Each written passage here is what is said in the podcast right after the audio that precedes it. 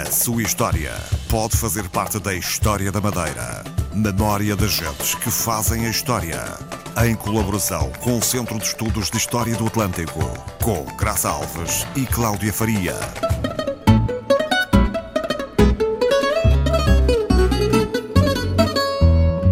A ilha guarda histórias entre os montes, nos recantos que o mar inventa, nas florestas que embedam o ar. São histórias que a memória traz. São histórias de gente que transportou a ilha no peito, no local exato onde a juventude e o sonho se aninham e se criam. O protagonista desta história chama-se Manuel, tem 12 anos e embarca no vapor do Cabo sozinho para fugir a tempo da guerra colonial.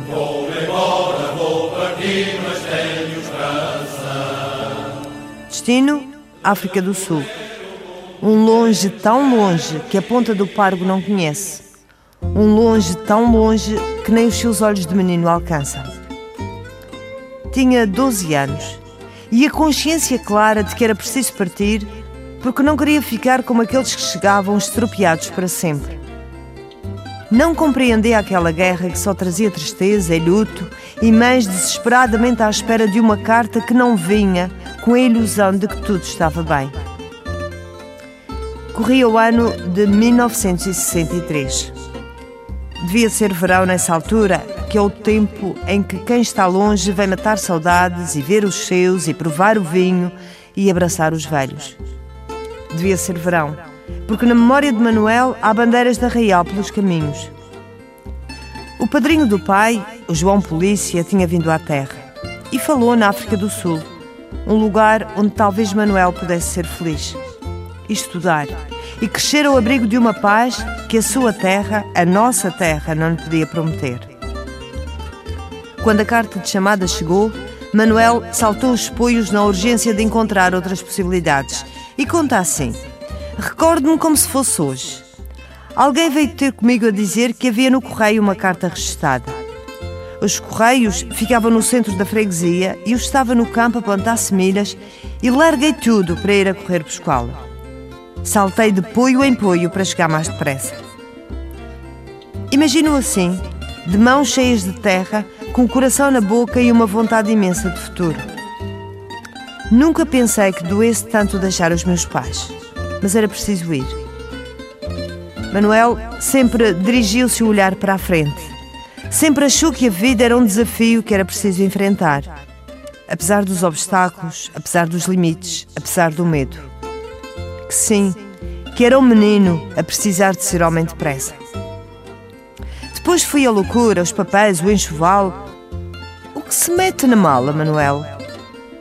Pouca coisa, mas no coração aos olhos de hoje, 50 e tal anos depois desse momento, não sabe se aquilo que sentiu naquele dia era felicidade ou não, se era medo ou não, se era outra coisa qualquer que não tem nome.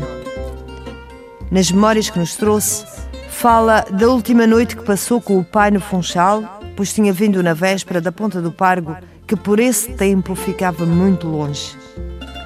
Não conta o que fez, nem onde dormiu, nem se lembra se dormiu, na ânsia de se ir embora. No cais daquele dia 30 de maio de 1964, o pai e a professora. Lenços brancos.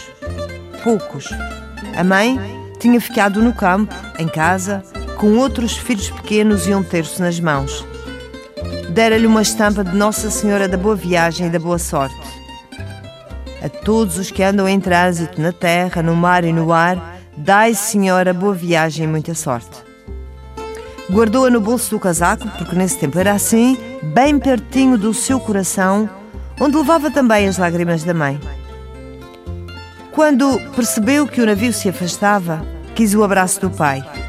Demasiado tarde. O pai e a professora, faltava-lhe tão pouco para fazer a quarta classe, ficavam cada vez mais pequenos, mais longe, mais longe. A dor, primeiro. Talvez seja de dor este momento do adeus Fugia à morte, sim, mas saía da terra também, do colo da mãe. Era um menino, afinal. Um menino a ter de ser homem. Depressa, demasiado depressa. Lembra-se também do Atlan Castle, um vapor do cabo. Lembra-se tão bem do cheiro do mar e de deixar os seus olhos amarrados à Igreja do Monte. Com ele embarcar outro miúdo. Gostava muito de saber o que é feito dele. Não sabe o seu nome, não era preciso.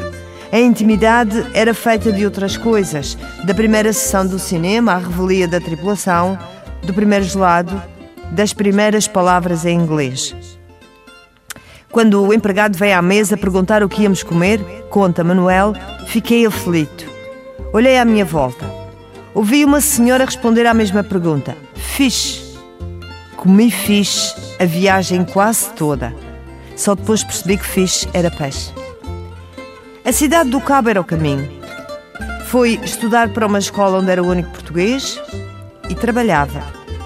Clandestino, arrumava as prateleiras de um supermercado e ganhava por isso.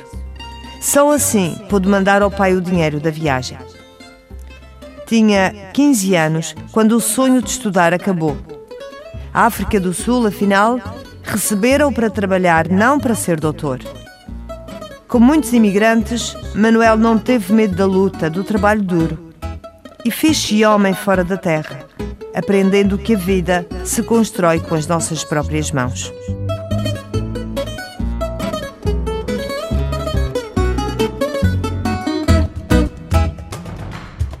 Sua história pode fazer parte da história da Madeira. Memória das gentes que fazem a história. Em colaboração com o Centro de Estudos de História do Atlântico, com Graça Alves e Cláudia Faria.